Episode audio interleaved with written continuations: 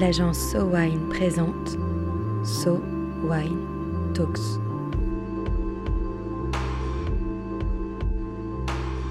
La première série de podcasts analysant les tendances marketing et communication dans l'univers du vin et des spiritueux. Aujourd'hui, un nouveau So Wine Talks à distance pour parler du monde post-confinement pour les marques de vin et spiritueux, dans ce temps entre deux où l'on n'est plus confiné, mais où l'on doit quand même respecter les mesures sanitaires et de distanciation sociale. Qu'est-ce qui a changé? Est-ce qu'on voit des nouvelles opportunités apparaître? Comment les marques peuvent-elles s'adapter à cet environnement si particulier? Aujourd'hui, un épisode sur les spiritueux et les cafés, hôtels et restaurants en déconfinement avec Marie Mascret. Marie, on a lu que les ventes de boissons alcoolisées ont bondi pendant le premier week-end du déconfinement. Est-ce que c'est le signe d'une reprise durable? Alors, les chiffres confirment que les Français ont voulu fêter la fin du confinement, ça c'est sûr. D'après les chiffres qu'on peut lire qui sont donnés par le panéliste Nielsen, le samedi 9 mai, donc deux jours avant le retour à la vie normale, le rayon alcool a réalisé sa meilleure journée depuis deux mois avec certaines catégories qui étaient en très net recul pendant le confinement, qui ont vraiment retrouvé des couleurs. Je pense au champagne, je pense aux bulles en général. Euh, c'est des produits festifs par excellence. Et le champagne a fait un bond de 74% par rapport à la moyenne des samedis de la période de confinement. Donc un bond de 74% par rapport à la moyenne des samedis de la période de confinement, si on est sur des chiffres très très bas, c'est pas énorme, mais c'est quand même une preuve qu'il y a eu un retour d'achat vers le champagne et vers des produits festifs. Euh, autre donnée selon Nielsen toujours, les ventes de boissons alcoolisées, elles ont bondi de 23% sur la première semaine qui a été marquée par la levée des restrictions, donc du 11 au 17 mai. Et ça, c'est un chiffre qui est par rapport à 2019. Donc ça prouve bien qu'il y a eu un retour vers la vente de boissons alcoolisées. C'est d'autant plus intéressant euh, que contrairement à ce qui s'est passé dans d'autres pays, en France, le confinement et la fermeture des bars, des pubs, des restaurants n'a pas entraîné de forte hausse de vente d'alcool. Elles sont restées plutôt moroses en France avec un repli que Nielsen annonce à moins 4% dans l'ensemble. Donc globalement, les boissons alcoolisées ont bondi de plus 23%. Dans le détail, c'est une tendance qui est à la hausse, qui touche toutes les catégories de spiritueux, aussi bien les catégories de spiritueux qui ont été en difficulté pendant le confinement ou celles qui ont été plus dynamiques. Euh, il y a une mention spéciale dans cette reprise pour le gin et pour le rhum, qui affichent des progressions respectives de plus 68% et plus 31%. Et puis bah, les champagnes, globalement, font plus 5%, les vins effervescents plus 3%. Et globalement, les consommateurs sont aussi retournés au rayon vin. Ils ont acheté plus 12% de vin rouge et plus 23% de vin blanc. Et selon vous, est-ce que ça va durer? Alors, est-ce que ça va durer? Je serais bien maligne de pouvoir l'anticiper. Euh, ce qui est sûr, c'est que le secteur des vins, des spiritueux et toute la consommation d'alcool a subi de plein fouet les effets de la crise et du confinement pour plusieurs raisons. Euh, d'une part, la fermeture des cafés, des hôtels, des bistrots, des bars et des restaurants a fait que ben, mécaniquement, il y avait moins de ventes, puisque ce sont des lieux de vente par définition.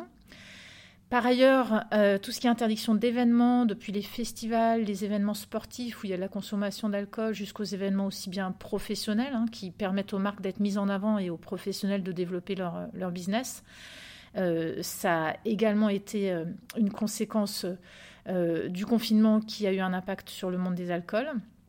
Et puis troisième, troisième raison que je peux citer là, les effets de la crise sur le tourisme. Le touriste qui vient en France, il consomme, il achète.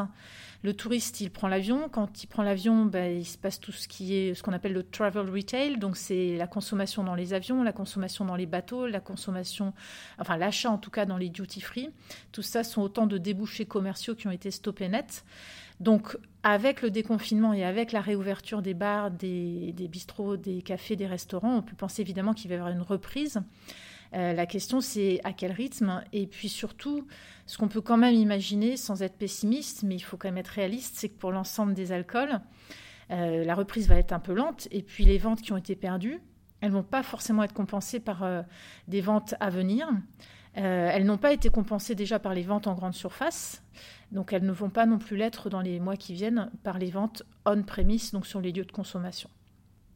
Pour vous donner une idée, Brasseur de France a annoncé il y a quelques jours qu'il y a 10 millions de litres de bière qui pourraient être détruits en France parce que non consommés à temps en raison du confinement.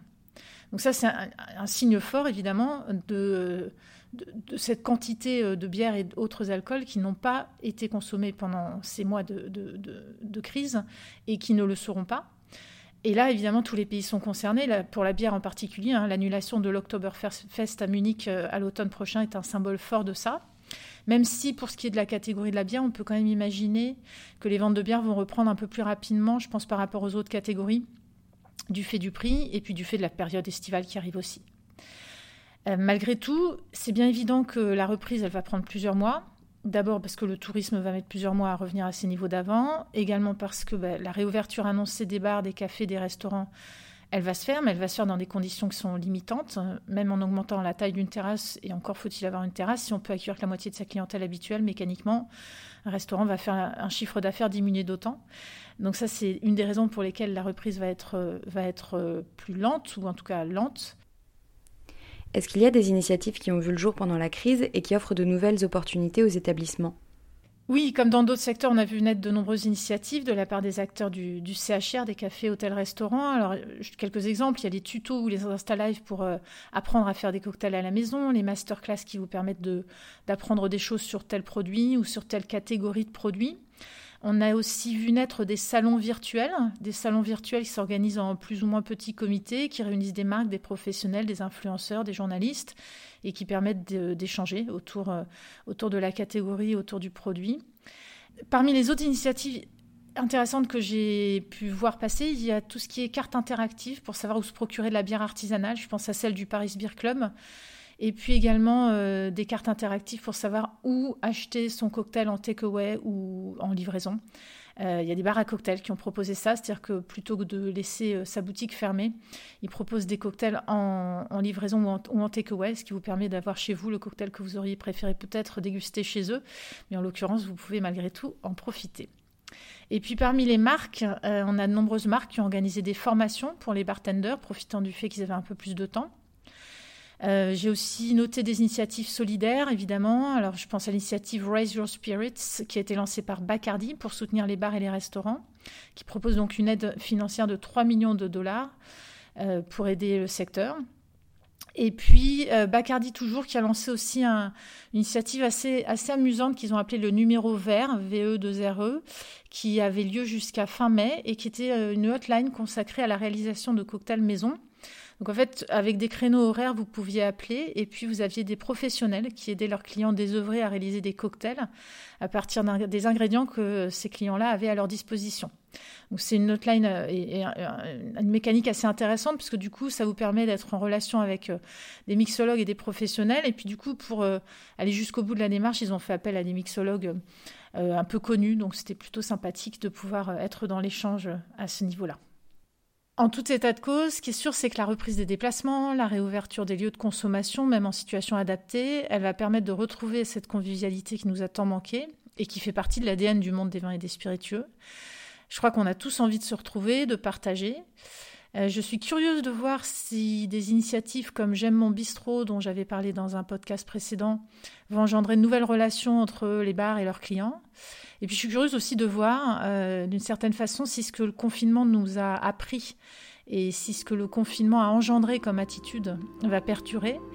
Euh, on a pris conscience de l'importance d'être davantage responsable, davantage solidaire.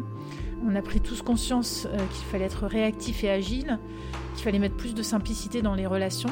Est-ce que ça, ça va continuer Et si oui, de quelle façon À suivre?